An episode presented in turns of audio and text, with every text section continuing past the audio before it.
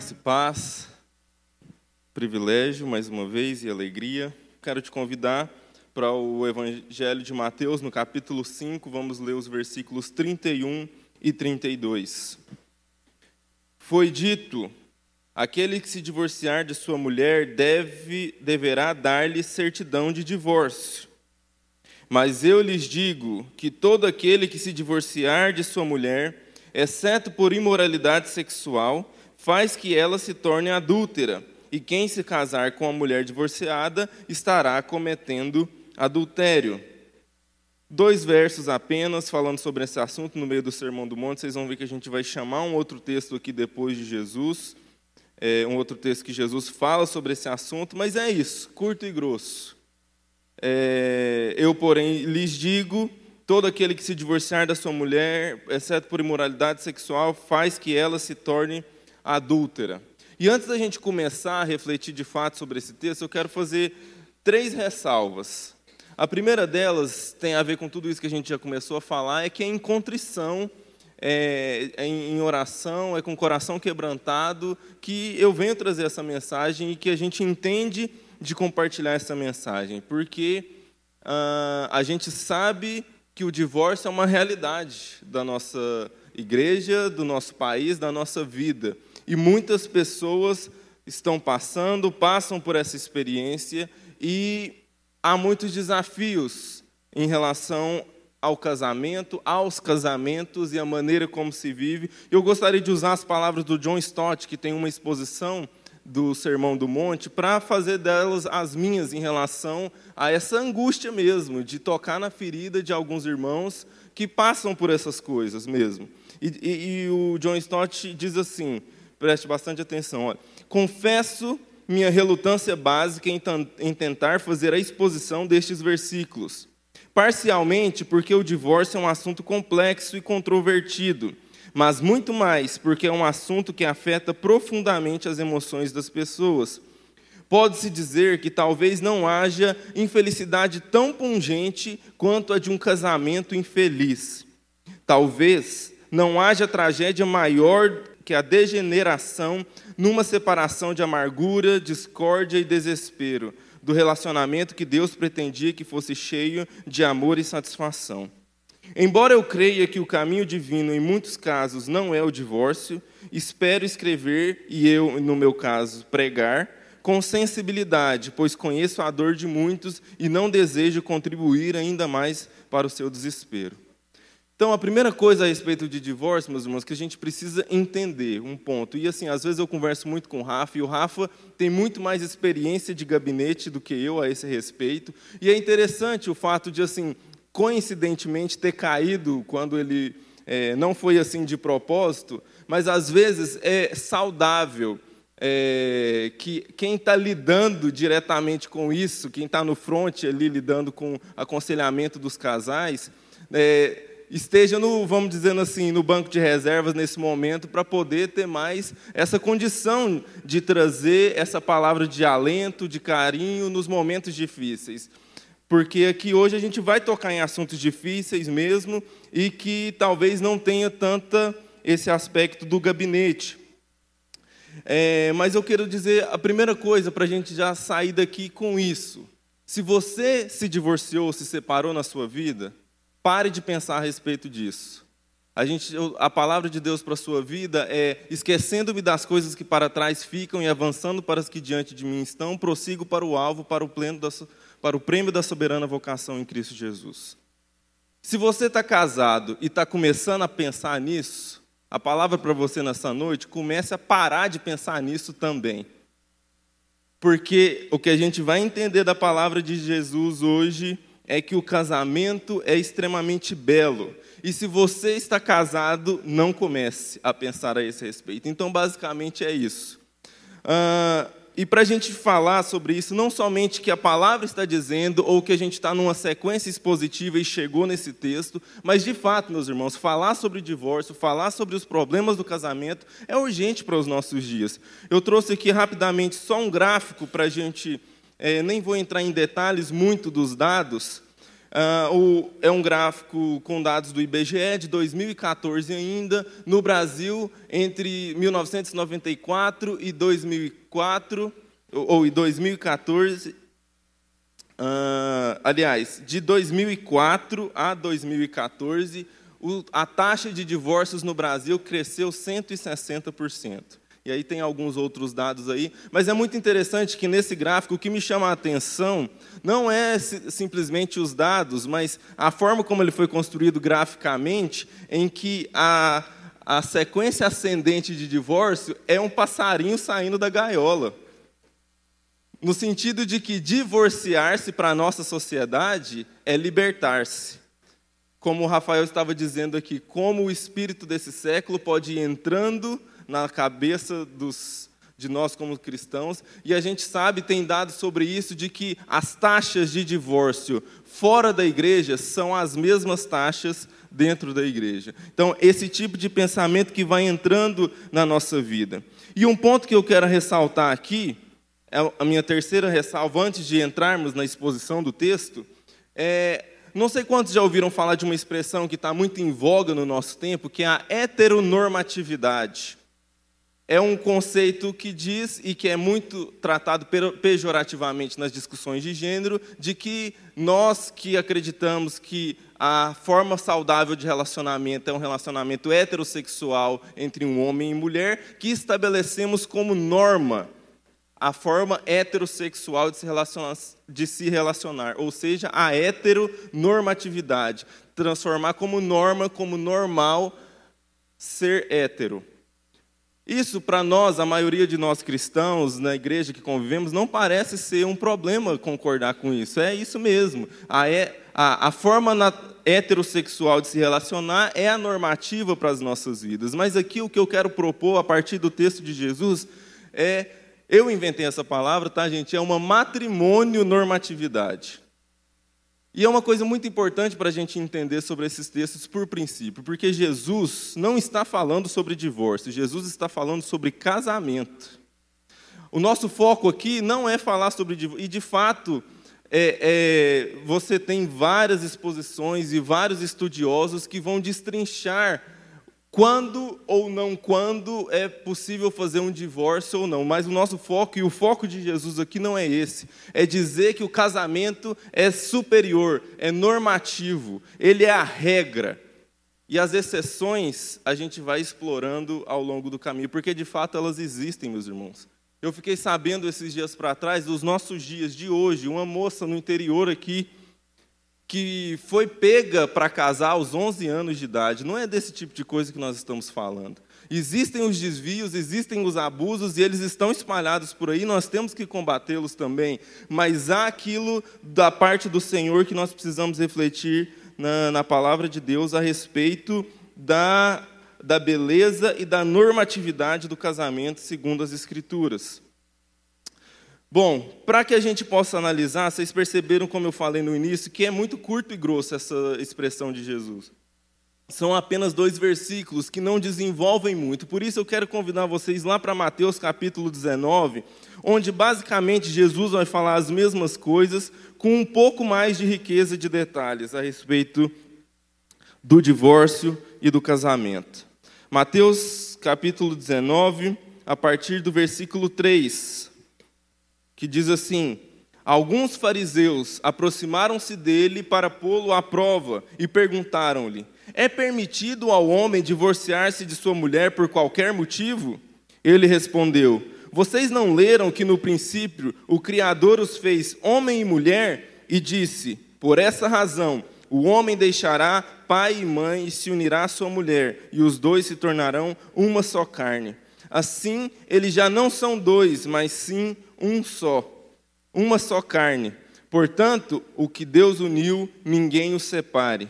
Perguntaram eles: Então por que Moisés mandou dar uma certidão de divórcio à mulher e mandá-la embora? Jesus respondeu: Moisés lhes permitiu divorciar-se de suas mulheres por causa da dureza de coração de vocês, mas não foi assim desde o princípio. Eu lhes digo que todo aquele que se divorciar de sua mulher, exceto por imoralidade sexual, e se casar com outra mulher, estará cometendo adultério. Os discípulos lhe disseram: Se esta é a situação entre o homem e sua mulher, é melhor não casar. Jesus respondeu: Nem todos têm condições de aceitar essa palavra, somente aqueles a quem isso é dado. Alguns são eunucos porque nasceram assim, outros foram feitos assim pelos homens, outros ainda se fizeram eunucos por causa do reino dos céus. Quem puder aceitar isso, aceite. Bom, vamos começar uma exposição mais específica desse texto, caminhando pelos versículos, começando aí nessa primeira pergunta dos fariseus que estavam querendo testar Jesus, querendo fazê-lo cair em algum erro, teológico, propriamente dito. E a gente vai perceber uma coisa durante todo o Sermão do Monte, que há um embate teológico aqui, quando a gente estuda um pouco da história e do contexto histórico em que Jesus estava vivendo. Existiam dois rabinos cujo ensino era, estava em voga no tempo de Jesus. É interessante porque às vezes a gente pensa que naqueles tempos não havia discussões teológicas, ah, pontos de vista diferentes, mas haviam. Então, além de Jesus, existia Hillel e Shammai. Esses dois rabinos eram os principais teólogos, os, os mais proeminentes, que tinham as ideias mais aceitas uh, no meio do povo de Israel naquele tempo. E eles tinham opiniões muito diversas.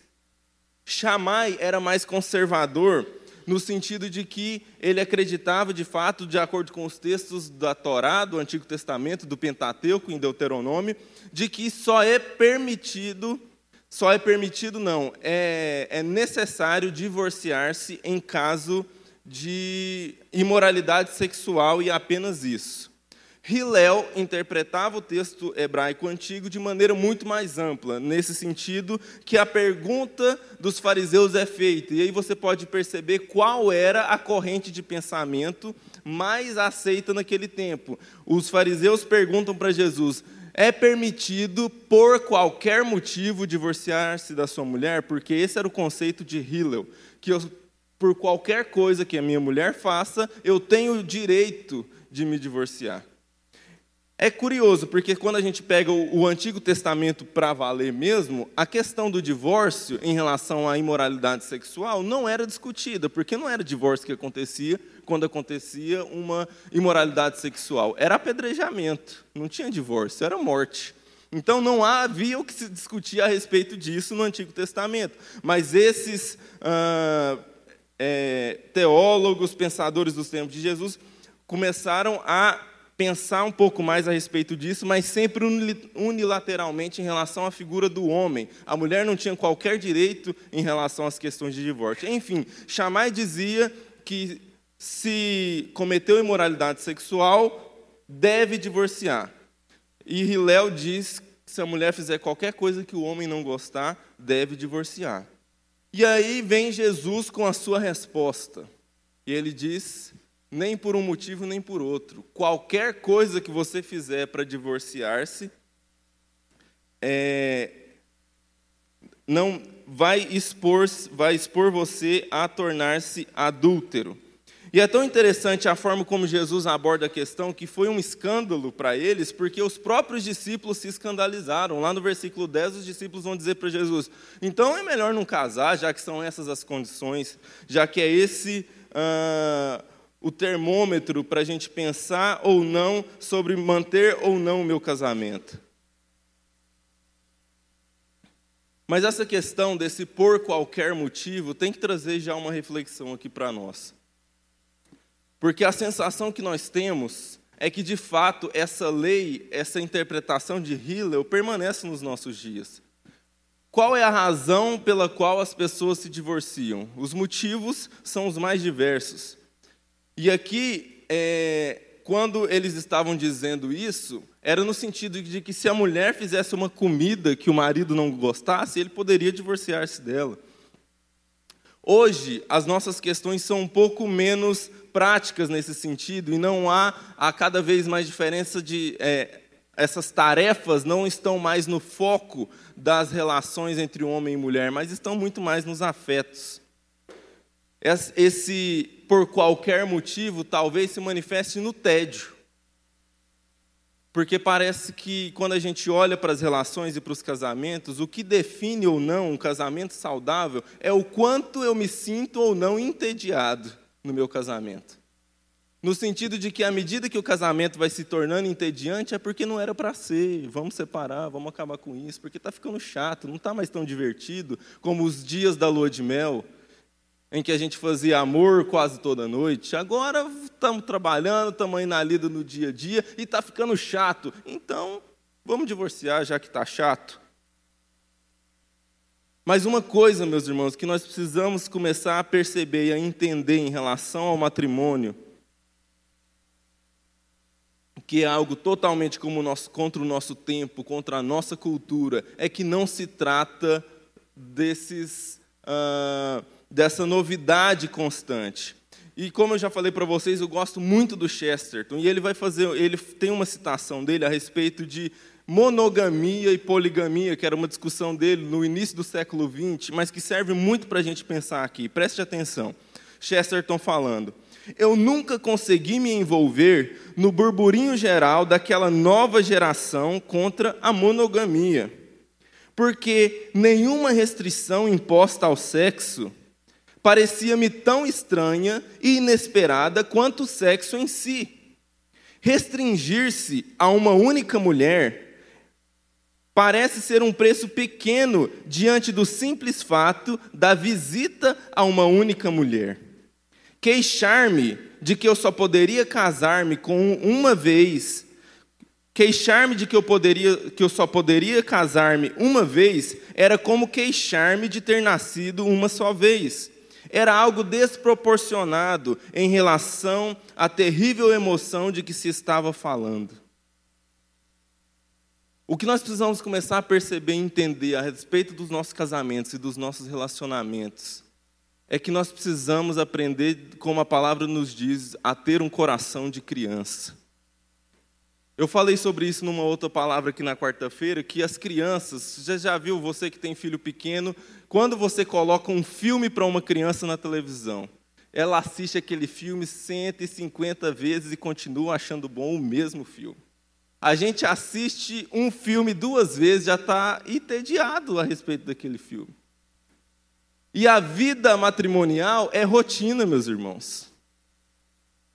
E nós, no mundo moderno, estamos totalmente desafeiçoados à rotina. A gente precisa da novidade, a gente precisa esquentar a relação, senão não funciona. Mas o chamado das Escrituras é para exultarmos na monotonia. Aprendermos o que Chesterton está dizendo aqui é o seguinte: olha, por que, que eu pensaria em fazer sexo com uma mulher? Só fazer sexo já é muito bom. Perceber que as dádivas que, nós, que Deus nos deu na nossa vida comum, ordinária, são extraordinárias. Sabe, meus irmãos, você, homem, marido, aprender a enxergar a beleza nas curvas assimétricas da sua esposa. Você, esposa, aprender a se divertir quando você pega seu marido no flagra tirando uma caca do nariz escondido.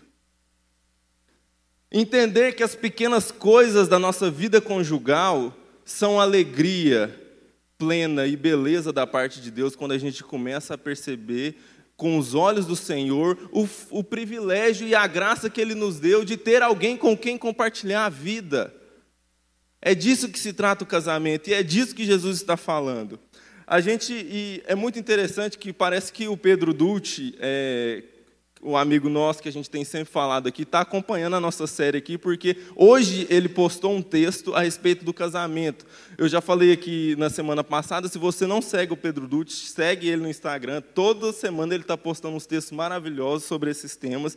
E ele falou no texto dele hoje sobre a espetacularização da cerimônia de casamento. Nossa sociedade entendeu que o ápice da vida conjugal é a cerimônia que lhe dá início. Então, há toda um, uma plataforma, uma estrutura gigantesca, um show, para que aquelas, aquela cerimônia seja lembrada como épica, para que os convidados possam ficar impressionados, e não para celebrar o leito sem mácula daqueles dois jovens que estão iniciando a vida. E aí a pessoa casa naquele cenário espetacular, e pensa que todos os dias dali para frente serão tão magníficos assim.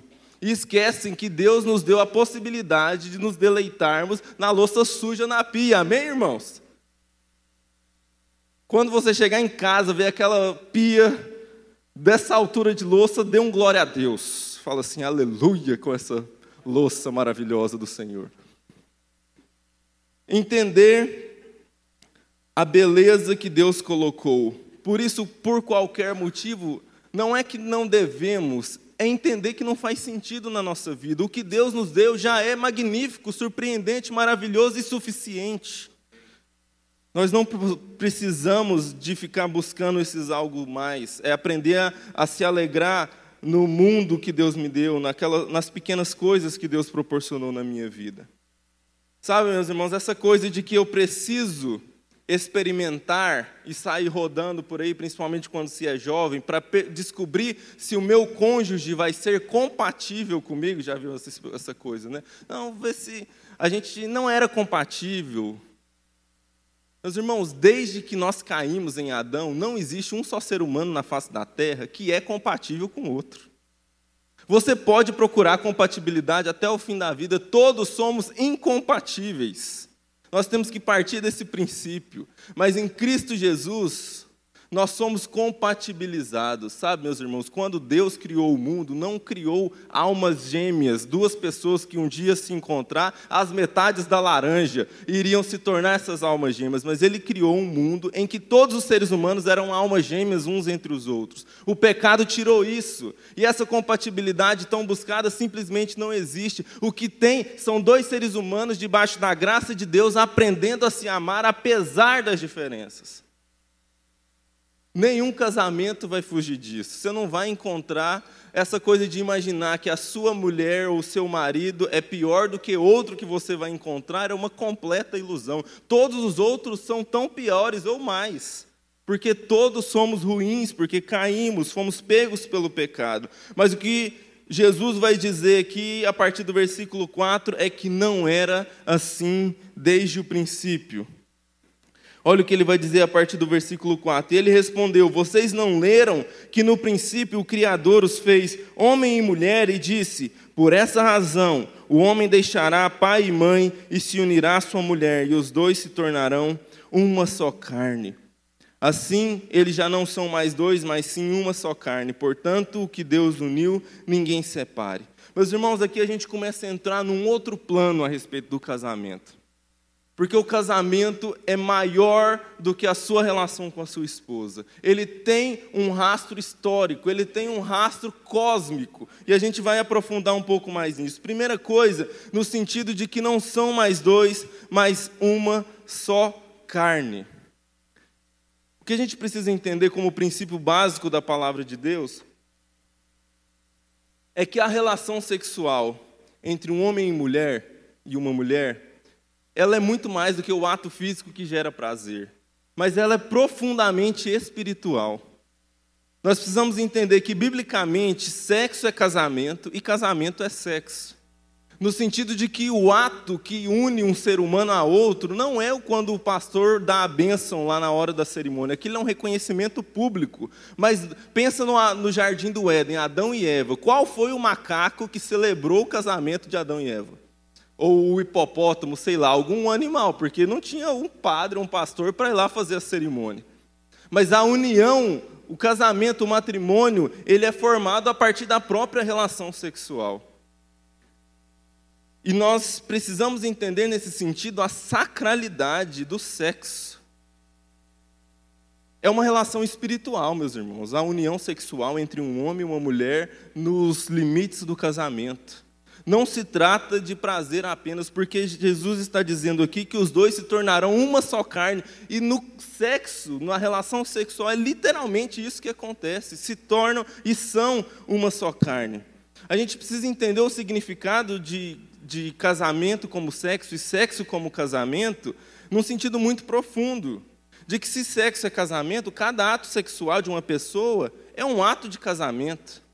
Portanto, um jovem promíscuo contemporâneo faz de cada balada, ao mesmo tempo, um altar para pronunciar seus votos de um novo casamento e uma corte onde assina os papéis do seu divórcio. Ele casa-se e divorcia-se a cada noite em que fica com uma menina diferente. O que a gente tem na promiscuidade dos nossos dias, na nossa juventude, é que são pessoas divorciadas a cada noite. Casou e divorciou, porque é isso que significa o sexo na palavra de Deus. Sexo é casamento. Por isso, meus irmãos, que a gente tem um monte de gente perdida, porque o divórcio vai arrancando o pedaço da gente.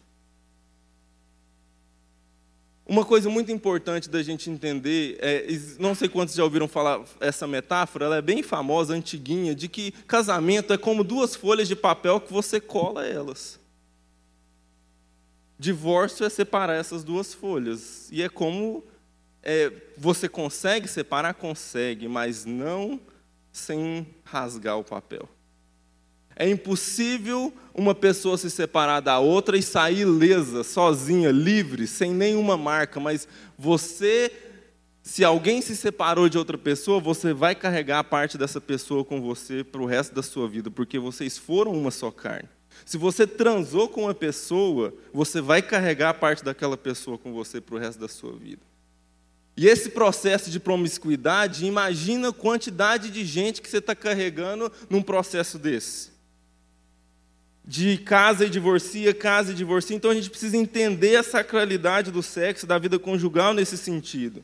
E o mais interessante a respeito disso, do que nós estamos falando aqui de ser uma só carne, de voltar lá para Gênesis, lá em Gênesis capítulo 1, 27, vai dizer o seguinte: Criou Deus o homem à sua imagem, a imagem de Deus o criou, homem e mulher o criou. Nós costumamos sempre lembrar que somos imagem e semelhança de Deus, mas a plena, pura e a verdadeira imagem de Deus não sou eu nem você, mas a imagem e semelhança de Deus é o homem e mulher que Deus criou. A gente tem que lembrar que Deus não é um ser único, ele é plural, é um ser em três. Deus é uma comunidade, Deus é uma família, e a expressão dessa imagem, dessa família, é uma outra família, que é expressa especialmente no casamento. Assim como o amor do, do pai pelo filho, do filho pelo pai transborda no Espírito Santo, assim o, o, marido que ama sua esposa e a esposa que ama o seu marido, esse amor transborda numa família, gerando um outro ser. A Trindade soberana reflete quem ela é na figura do casamento e da família aqui. Por isso você tem que começar a pensar e imaginar que o seu casamento é maior que o seu casamento.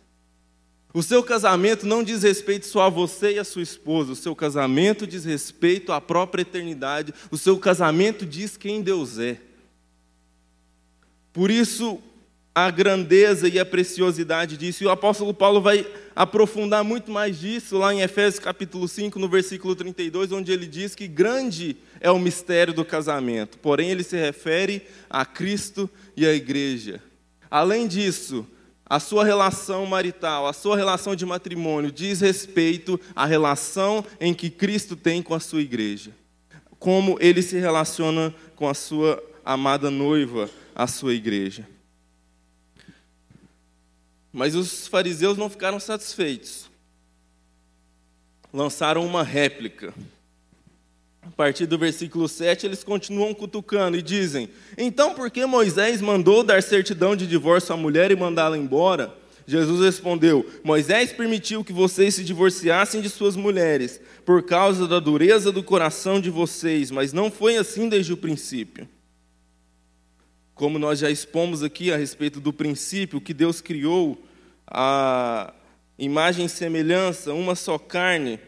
Mas a primeira coisa importante a ressaltar aqui nesse versículo 7 é que eles estavam falando que o que Moisés disse foi: olha, se você quiser se divorciar, você tem que dar a certidão de divórcio e mandar sua mulher embora. Eles estavam dizendo que Moisés estava mandando as pessoas se divorciarem. Moisés não estava mandando as pessoas se divorciarem. Moisés estava permitindo as pessoas se divorciarem. E é interessante que esse mandamento, lá do Antigo Testamento, que Moisés estava dizendo, não era uma questão de relacionamento entre homem e mulher, mas era uma questão social. A questão aqui não é o divórcio, mas é a certidão. Porque uma mulher mandada embora de casa era uma mulher que não tinha qualquer perspectiva de vida naquela sociedade. ela literalmente iria para a rua, porque nem o pai ia receber ela de volta. Ela estava, ela, ela tinha sido expulsa de casa, ela tinha sido mandada embora. Mas essa certidão de divórcio é que garantia que essa mulher pudesse se reinserir na sociedade, voltar para a casa do pai e continuar tendo uma vida. Então é uma questão muito mais social, de permitir que essa certidão fosse entregue mas que eles continuavam praticando pela dureza do coração, pelos desejos, como a gente falou no domingo, pelos deuses falsos a quem os seus corações estavam afeiçoados, em detrimento das suas esposas, das suas vontades. Mas o que nós estamos dizendo aqui, meus irmãos, o que Jesus está ensinando, é para os bem-aventurados, que ele começa a falar desde o início do capítulo. Porque se a questão é que havia uma dureza de coração, o chamado de Jesus é para amolecer o coração. Interessante, um dos pais da igreja, Crisóstomo, ele vai dizer o seguinte: entre o ano, ele é, viveu ali no século 3 depois de Jesus, ele diz o seguinte: Pois aquele que é manso, pacificador, humilde de espírito e misericordioso, como poderia repudiar sua esposa? Aquele que está acostumado a reconciliar os outros, como poderia discordar daquela que é a sua própria carne? Se nós, como cristãos, aquele quem professa seguir a Jesus, que entende que é bem-aventurado quando é manso, como é pacificador, quando é humilde, quando é misericordioso, somos chamados para o ministério da reconciliação. Como, pois, poderíamos repudiar as nossas esposas se somos esse povo da reconciliação? É entender que o Evangelho de Jesus, o ensinamento de Jesus, como a gente falou aqui algumas quartas atrás sobre o casamento bem-aventurado. Entender que os ensinamentos de Jesus não se aplicam somente à igreja e às minhas relações pelo mundo afora, mas se aplicam à minha casa. Porque às vezes parece que é o último lugar onde a gente pensa em amar ao próximo como a si mesmo, é no, dentro das quatro paredes da nossa casa. É entender que, mais do que em qualquer outro lugar, é preciso perceber esses mandamentos dentro das nossas casas, dentro das nossas famílias. Mas e se você e eu ou qualquer outra pessoa estiver vivendo situações difíceis, como a gente falou no começo? E se o seu cônjuge se torna o seu inimigo? E se a relação começa a ficar tão ruim que não há mais amizade ali dentro? Isso é possível acontecer totalmente. Mas, mais uma vez, é esse entendimento de que o que as, as Escrituras nos ensinam a respeito de tudo se aplica à nossa família. Tem aquele texto de Mateus 10, capítulo, capítulo 10, Mateus capítulo 10, versículos 34 e 35, de uma situação extremamente comum, quando um cônjuge é crente e entrega ao Senhor Jesus, mas o outro cônjuge não é. Jesus vai dizer: Não pensem que vim trazer paz à terra, não vim trazer paz, mas espada. Pois eu vim fazer que o homem fique contra seu pai, a filha contra sua mãe, a nora contra sua sogra. Os inimigos do homem serão os da sua própria família. Ah, quando acho que foi quando eu falei sobre os cristãos perseguidos, eu lembrei de uma ministração que falou muito com o meu coração a respeito dessas coisas. Se o marido bate numa mulher, o que, que essa mulher deve fazer? Primeira coisa, boletim de ocorrência e na polícia. Isso é crime. Isso deve ser denunciado, deve ser apurado e deve ser aplicada a lei com todo o seu rigor. Mas a que uma mulher cristã é chamada a fazer numa situação como essa?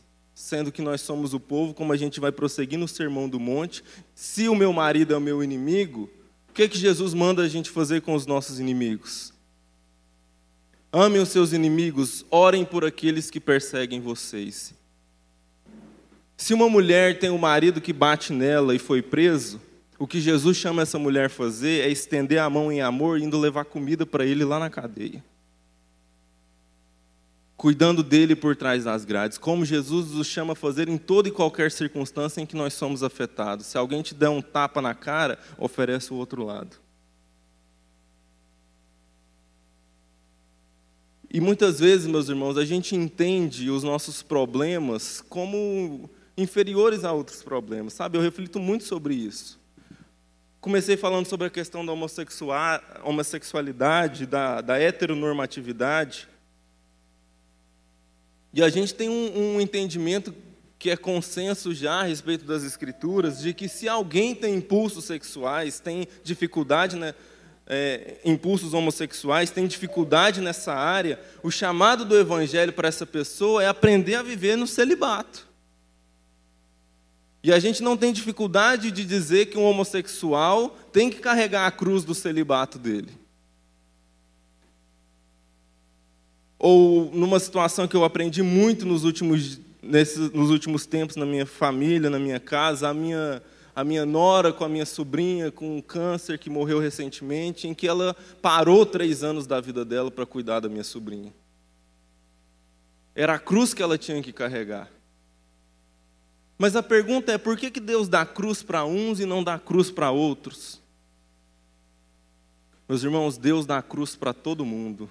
O mundo tem cruz para todo mundo. A questão é o que Jesus disse: se alguém quiser vir após mim, não deixe a cruz no chão, coloca nos ombros e me siga.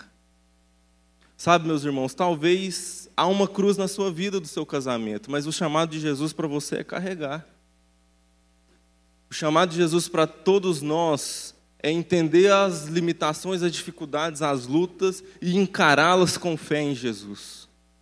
Sabendo que ele disse que nós teríamos aflições, mas ele não nos deixaria um só segundo sequer na nossa caminhada.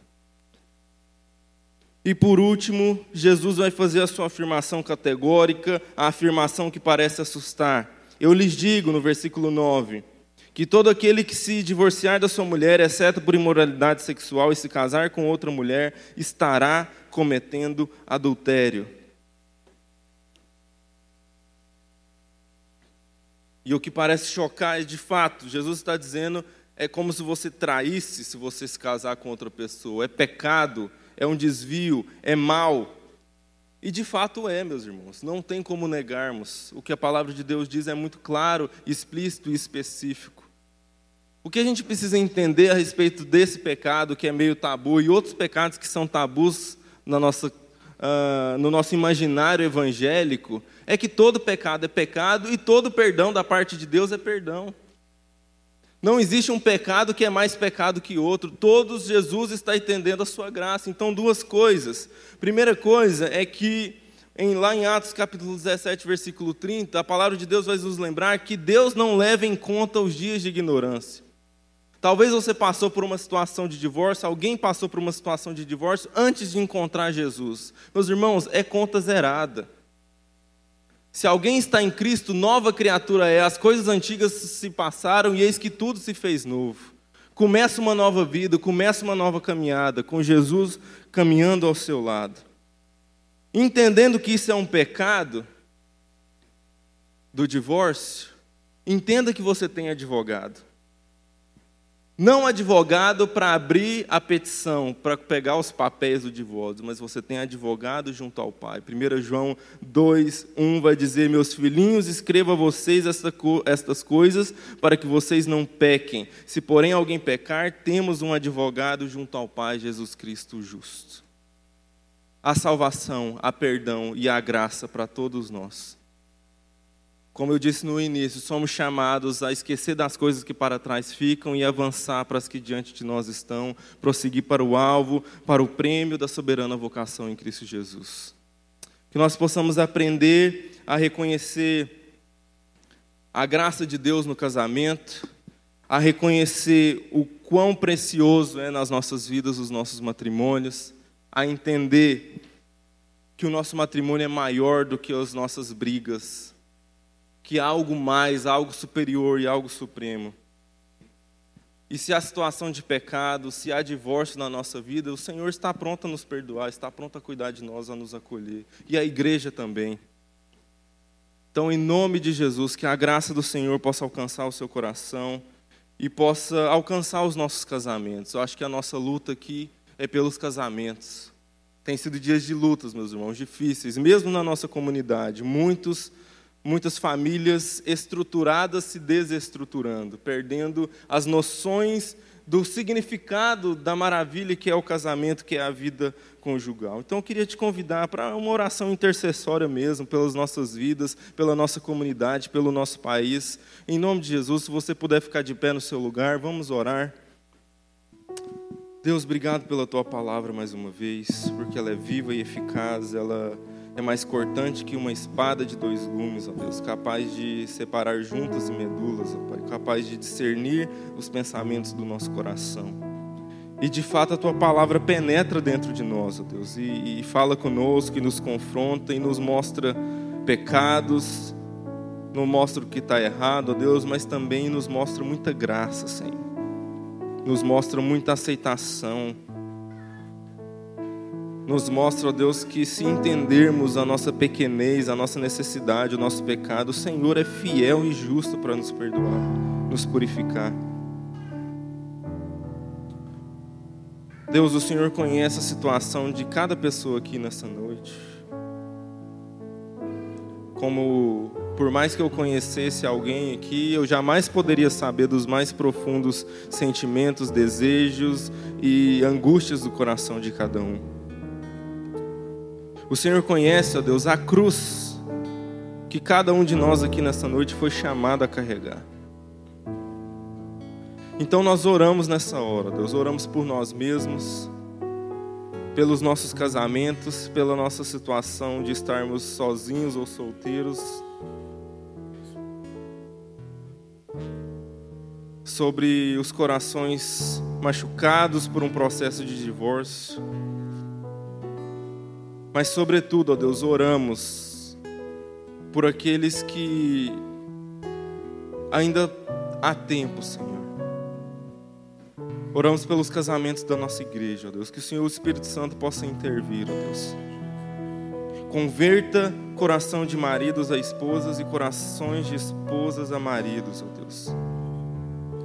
Em nome de Jesus. Que haja, ó Deus, um avivamento nas nossas famílias, ó Deus uma verdadeira intervenção do teu Espírito, ó Deus, nos capacitando a viver os mandamentos de Jesus entre nas quatro paredes do nosso lar, ó Deus.